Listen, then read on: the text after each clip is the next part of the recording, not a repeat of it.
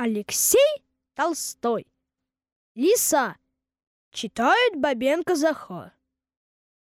Под осиной спала лиса и видела воровские сны. Спит лиса, не спит ли, все равно.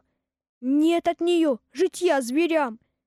И ополчились на лесу еж, дятел да ворона. Дятел и ворона вперед полетели, а еж следом покатился.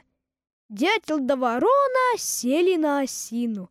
Тук-тук-тук застучал дятел клювом по коре.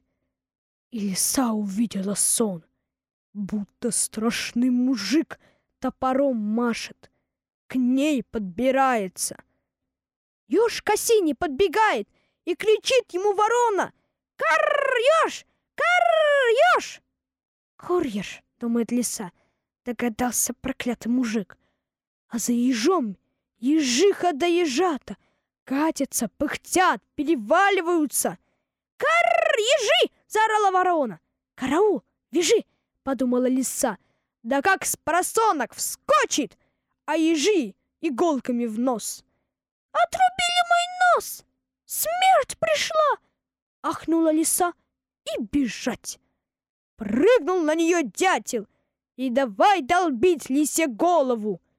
А ворона вдогонку. Карр! С тех пор лиса больше в лес не ходила, не воровала.